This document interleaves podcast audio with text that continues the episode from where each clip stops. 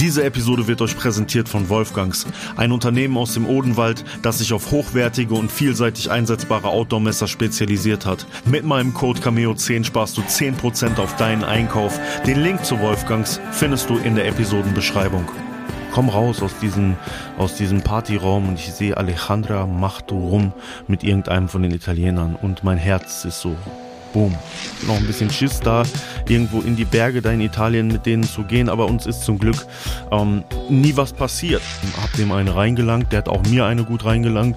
Der war nur noch ein Körper, der kotzen konnte, liefen Polizisten auf uns zu. Die haben mich direkt gepackt von hinten mit dem Gesicht gegen, gegen diese damals sehr viele Traumata in mir ausgelöst und ich bin fast drauf hängen geblieben. Was geht ab, meine Echten? Herzlich willkommen zum Vorne Straße Innenwald Podcast. Mein Name ist Max Cameo und hier teile ich mit euch einen Weg. Ich war in meinem bisherigen Leben sowohl ganz unten wie auch ganz oben. Auf meiner Sinnsuche habe ich mich dazu entschieden, ein Leben im Einklang mit der Natur zu führen. Diese Geschichte und viele weitere wirst du hier hören. Es wird nicht immer leicht, aber ich garantiere dir, es wird dich inspirieren. Und jetzt wünsche ich dir von Herzen viel Spaß mit der heutigen Episode. Herzlich willkommen, schön, dass du wieder mit am Start bist. Hier in meinem Podcast. Und wenn du mich und das, was ich mache, unterstützen möchtest, damit mehr Leute ihren Weg zu sich selbst über die Natur finden können, dann bewerte den Podcast, folge dem Podcast. Das würde mir und dem Podcast sehr helfen.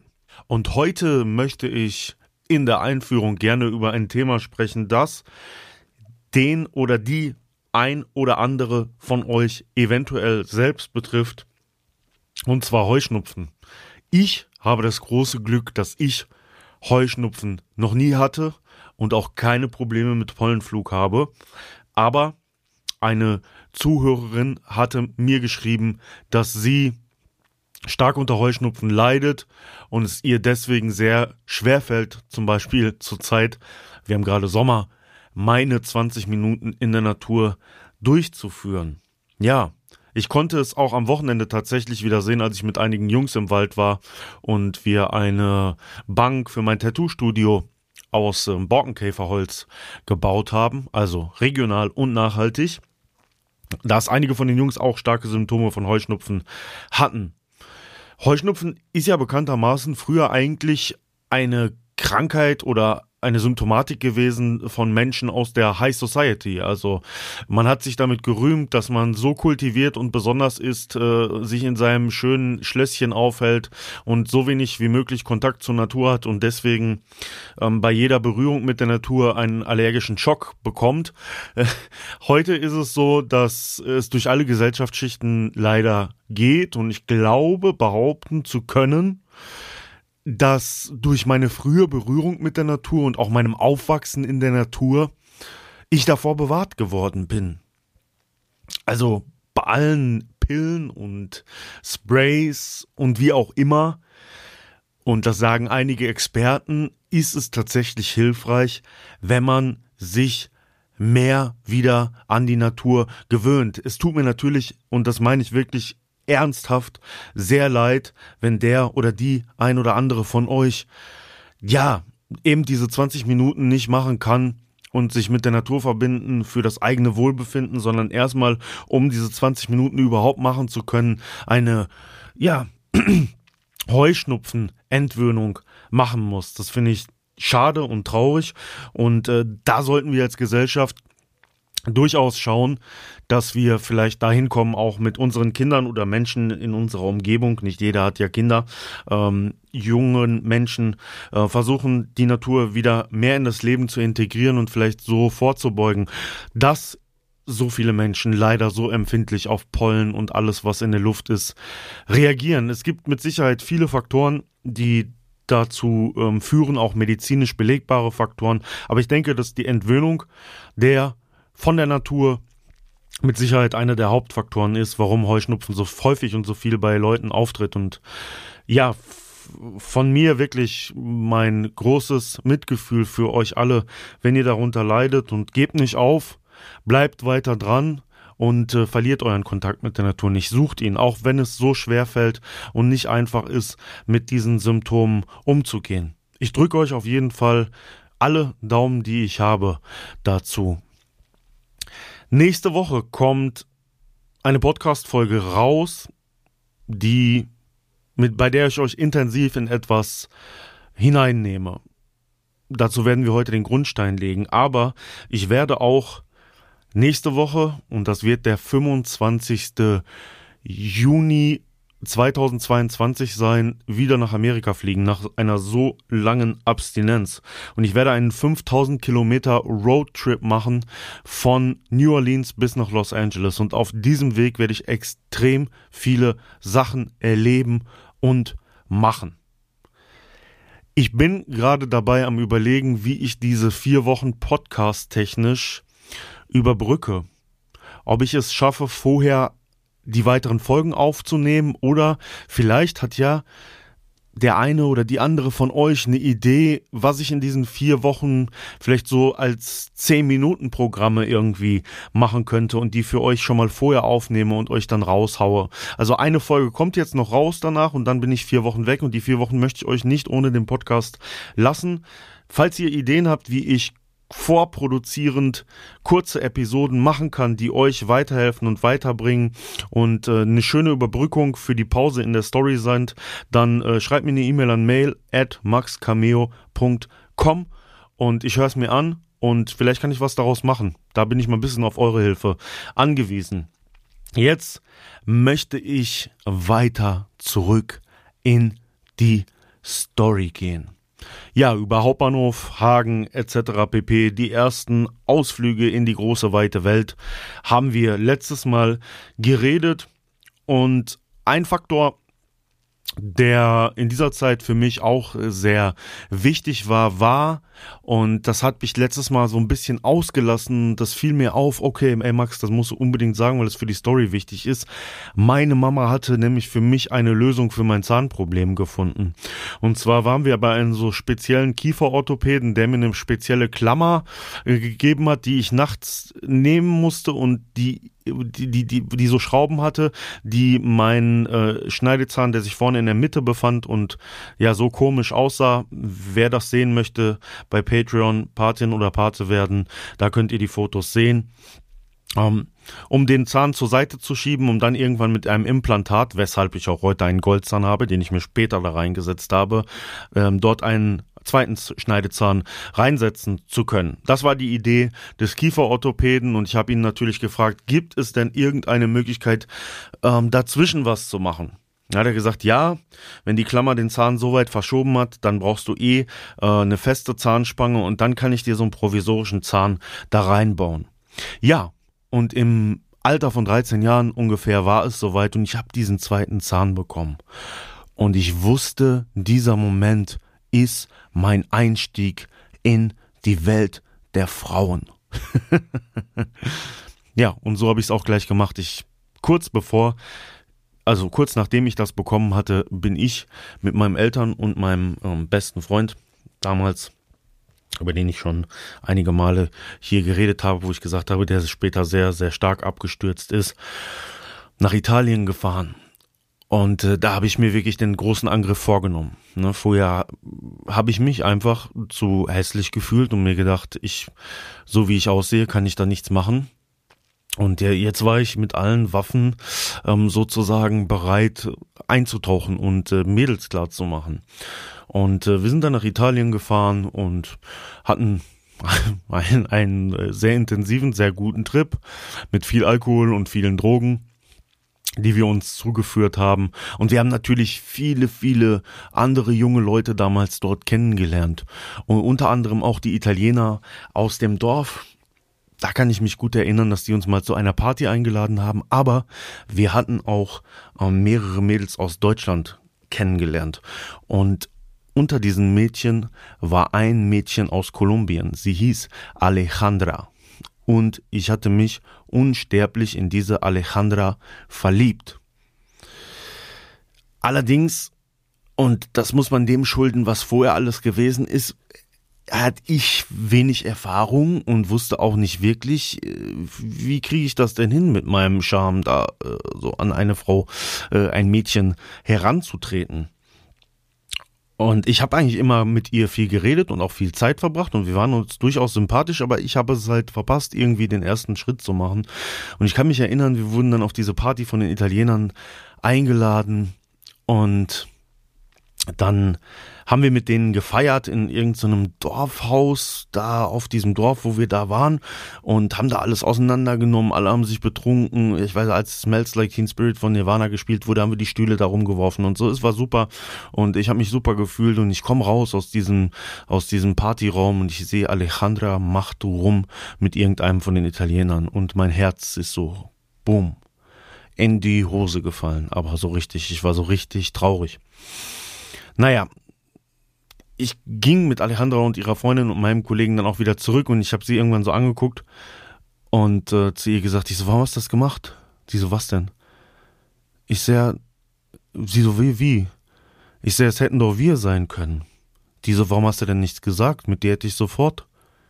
Und ab dem Moment wusste ich, okay, ich muss immer den ersten Schritt machen, ich muss charmant sein und ich muss meine Redekünste, die ihr mit Sicherheit im Podcast schon mitbekommen habt, einsetzen.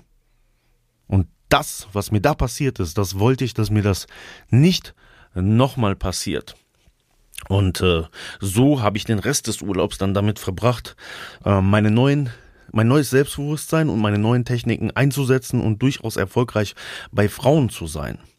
Und äh, diese dieser Erfolg, der wird mich äh, in weiteren Passagen meines Lebens ähm, begleiten können. Auch ähm, der Faktor von Manipulation, da werden wir jetzt noch nicht drauf hinauskommen, aber irgendwann habe ich gelernt, wie ich ja mit den richtigen Worten und dem richtigen Einsatz von gewissen Dingen tatsächlich auch Frauen, Mädchen, wie auch immer, ähm, manipulieren kann. Aber soweit sollte es noch nicht kommen. In diesem Urlaub haben wir auch ähm, mit so alten Hippies rumgechillt, da kann ich mich auch noch dran erinnern. Die hatten da irgendwie so eine Wagenburg. Ähm, da sind wir mit hingegangen und haben mit denen da rumgekifft, als wir ja so jung entsprechend waren. War auch eine interessante Erfahrung, muss ich sagen. War auch nicht immer, fühlte sich nicht auch immer ganz so gut an. Wir hatten noch ein bisschen Schiss da, irgendwo in die Berge da in Italien mit denen zu gehen, aber uns ist zum Glück ähm, nie was passiert. Ich war zu dem Zeitpunkt auch immer noch in Hagen unterwegs, allerdings, und das muss man ja sagen, nach dieser, nach dieser, nach diesem zusammengeschlagen werden, hatte ich ja schon gesagt, habe ich das Vertrauen in meine Freunde da etwas verloren. Trotzdem ging ich auch mit meinen neuen Erfahrungen, die ich aus dem Urlaub jetzt gesammelt hatte, dann auch tatsächlich dahin über, ähm, auch dort mein Auge mal auf äh, Mädchen zu werfen. Und wir waren damals, äh, wie wir immer gesagt haben, haben immer in dieser Tanzschule da rumgehangen. Und ähm, ja, da habe ich auch ein Mädchen kennengelernt. Und äh, da wollte ich den Fehler, den ich vorher gemacht habe, nämlich nicht mehr machen. Ich habe äh, sofort meinen Charme spielen lassen, habe auch gemerkt, dass es gut klappte und alles war super und ich weiß nicht mehr genau, was passiert ist.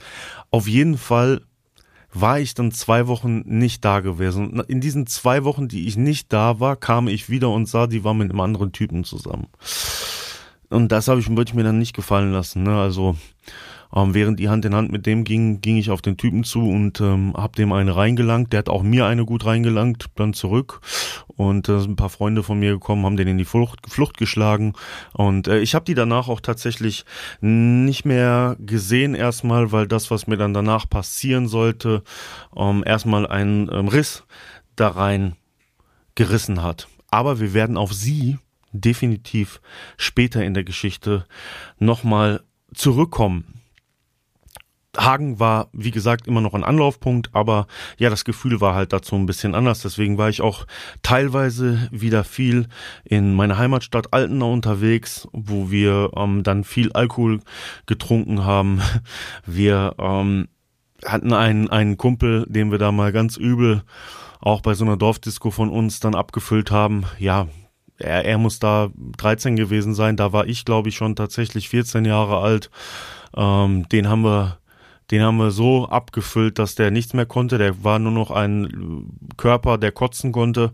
Und äh, das Einzige, wenn wir ihn gefragt haben, ob alles gut sei, haben wir gesagt, alles okay, alles okay, ist okay.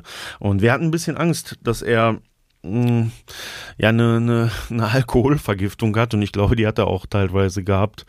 Da war ein Friedhof in der Nähe, da weiß ich noch, haben wir immer Friedhofswasser geholt und dem das zu trinken gegeben, um den irgendwie wieder nüchtern zu bekommen. Und da habe ich auch schon innerlich wieder gedacht, ei.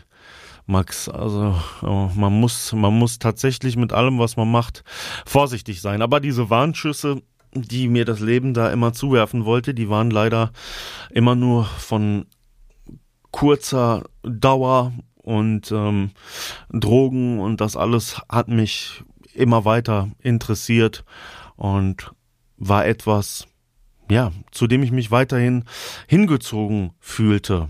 Ich bin zu der Zeit auch mal in Dortmund am Hauptbahnhof, daran kann ich mich erinnern, vom äh, Bundesgrenzschutz verhaftet worden, weil ich, wir hatten einen Schulausflug und ich hatte Sprühdosen in meinem Rucksack, weil ich am Nachmittag, glaube ich, noch, also ich wollte, wir wollten mit dem Zug zurückfahren und ich wollte an irgendeiner Station vorher aussteigen, um dort irgendeine Brücke zu malen, die ich mir ausgesucht hatte. Ich hatte aber so eine Kamera dabei und ähm, also so keine Digitalkamera, sondern eine wirkliche Kamera noch damals mit Film und ähm, dachte mir, cool, ich mache mal ein paar Fotos an, in Dortmund am Hauptbahnhof von, ähm, von, von gemalten Bildern und so in diesem jugendlichen Leichtsinn, den ich damals hatte, den man mir ja hier schon öfters ähm, oder von dem man hier schon öfters gehört hat, bin ich da am Hauptbahnhof ins Gleisbett geklettert und am Hauptbahnhof da rum und habe von den Wänden und den Zügen Fotos gemacht. Und als ich wieder zurückkam, liefen Bundesgrenzschutzbeamte oder Polizisten auf uns zu und also ich hatte da noch ein oder zwei Kollegen, glaube ich, mit dabei. Und ähm, ja, die haben mich, die, die, der, der, die, die haben mich direkt gepackt von hinten mit dem Gesicht gegen, gegen diese Wartehäuschen aus Beton da geknallt und mir alles abgenommen und gesagt, hier komm mal mit. Und äh, falls da Dortmunder unter euch sind, ich weiß nicht, wie das jetzt geregelt ist. Früher war es so in Dortmund am Hauptbahnhof, die Polizeistation im Hauptbahnhof, die konnte man durch so eine ähm, durch so eine so eine Tür, die eigentlich nicht sichtbar ist, die war wie in der Wand eingelassen ist, äh, betreten. Und wir reden jetzt von ja vor 20 Jahren ungefähr. Ne? Ähm, da sind wir dann rein und dann haben die die Dosen alle gefunden. Da war natürlich ein Problem. Ne? Haben die erstmal gesagt, die, was ist das, was ist das? Dann ich weiß nicht warum, ich hatte kein Blackbook dabei, zum Glück, wo man dann hätte ähm, meine Tags und wie auch immer abgleichen können. Ich hatte nur zwei, drei Sketches dabei. Naja, auf jeden Fall haben die uns festgehalten und uns in die Mangel genommen, insbesondere auch mich, weil ich die Sachen dabei hatte und haben immer gefragt, hast du irgendwelche Kontakte in die Graffiti-Szene, kennst du den, kennst du den, kennst du den? Ich sag nein, nein, nein. Und ähm, auch gesagt, ja, sie finden ja hier anscheinend nichts, können wir dann wieder gehen. Nee, ähm, wir haben noch ein paar Fragen an euch. Okay. Und das war zu dem Zeitpunkt irgendwo vor Weihnachten und ich weiß noch, wie der Polizist sagte zu mir, soll ich deinen Eltern mal ein schönes Geschenk machen und die mal anrufen? Schönes Weihnachtsgeschenk? Ich so, nee, bitte nicht. Und wie auch immer, ja, dann sag mir doch irgendwas. Ich so, nee, ich habe aber nichts zu sagen. Sie finden doch hier, hier ist doch nichts. Ich habe ein paar Sprühdosen dabei. Ja, ich wollte mein Mofa ansprühen oder was weiß ich, was ich da gesagt habe. Naja, auf jeden Fall haben die uns dann nach der Zeit dann äh, wieder gehen lassen und ähm, war auch ein, ein Schockerlebnis. Hab mir auch gedacht, so, ey, Kacke, kurz vor Weihnachten, du hast eh immer so viel Scheiße gebaut, wenn jetzt deine Eltern deswegen schon wieder einen Anruf bekommen. Ja, aber der Typ hat zum Glück nicht angerufen und so ja, kam ich, kam ich ganz gut aus dieser Sache wieder raus. Wie gesagt, es war mir auch dann tatsächlich nichts nachzuweisen, außer dass ich Sprühdosen dabei hatte. Aber wenn ich damals mit dem Zug rumgefahren bin, war ich auch immer extrem vorsichtig. Ich habe teilweise immer Jacken um die Dosen herum gemacht, damit die nicht dieses Klackergeräusch haben. Ich weiß gar nicht, wie es heute ist mit Sprühdosen. Haben die immer noch diese Kugel drin, die so, die, die dieses Geräusch macht? Äh, oder haben sie das für die Dosen, für die Writer inzwischen geändert, dass das irgendwie anders geregelt ist, dass man die nicht mehr hört? Weil das war früher eigentlich ähm, das, das größte Problem Problem. Ah ja, da fällt mir, mir fällt da noch was ein. Ähm, zu der Zeit bin ich auch mal nachts, beziehungsweise sprechen wir, nein, sprechen wir ähm, von einer Person, die nachts auf der Suche war in einer größeren Stadt, die ich hier eventuell schon mal erwähnt habe, einen Platz zu finden, um Graffitis zu platzieren. Und äh, diese Person mit seinen Freunden ist äh, zu dem Zeitpunkt ausgestiegen an einer Bahnhaltestelle, um einen Platz zu finden, um ein Gemälde zu platzieren. Und auf diesem Weg sind sie an einer Großbäckerei vorbeigekommen, die ganz viele Auslieferungsfahrzeuge dort stehen hatte. Und ich weiß nicht, ob ihr das kennt. Früher haben wir, hatten wir einen Begriff, der hieß Damage Lines. Das wenn wir, oder wenn diese besagten Personen keine größeren Bilder malen könnten, möglichst viel zu zerstören, einfach indem man zum Beispiel, wenn der Zug vorbeifährt oder wie auch immer, auf den, auf den Knopf der Sprühdose drückt, so dass Farbe rauskommt, aber man einfach nur eine Linie zieht, um ja entsprechend alles kaputt zu machen. Und diese ganzen Wagen, die standen dort, so habe ich es mir sagen lassen, in einer Reihe. Und diese Jugendlichen sind einfach an der an dieser Reihe von Wagen vorbei und haben die weißen Bäckereiwagen mit einer schwarzen Linie komplett durchzogen. Und es waren sehr viele und die Jugendlichen haben sich besonders cool gefühlt, als sie das gemacht haben. Ja, sowas war tatsächlich Beschäftigung für manche Menschen damals.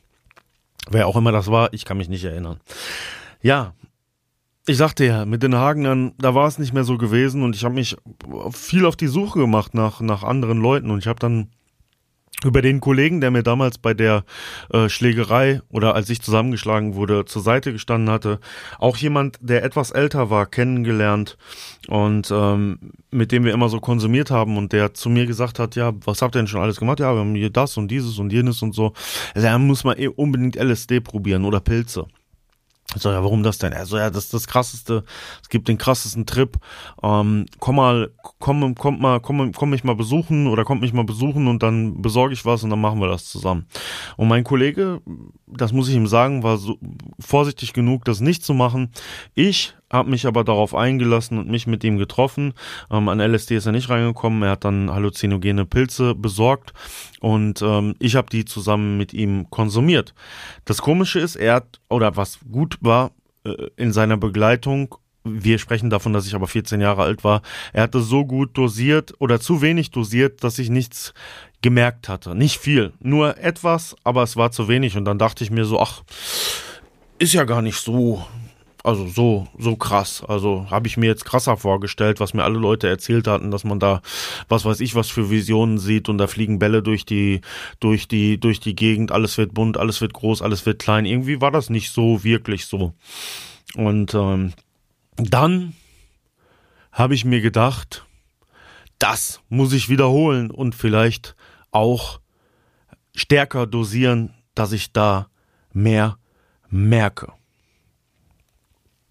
Und was da passiert ist und wie das mein Leben beeinflusst hat, negativ. Jetzt in der Retrospektive denke ich da ein bisschen anders drüber, aber wie es mich für viele, viele Jahre aus der Bahn geworfen hat, mich fast psychisch umgebracht hat, das werde ich euch in der nächsten Folge andeuten, weil ich euch erstmal mit in den Trip hineinnehmen werde. Wenn seicht betuchte Menschen unter euch sind, dann nehmt euch gut Zeit für die Episode, denn ich werde diesen Trip tatsächlich einmal so wiedergeben, wie er mir passiert ist, was für mich nicht einfach werden wird, weil es hat damals sehr viele Traumata in mir ausgelöst und ich bin fast drauf hängen geblieben.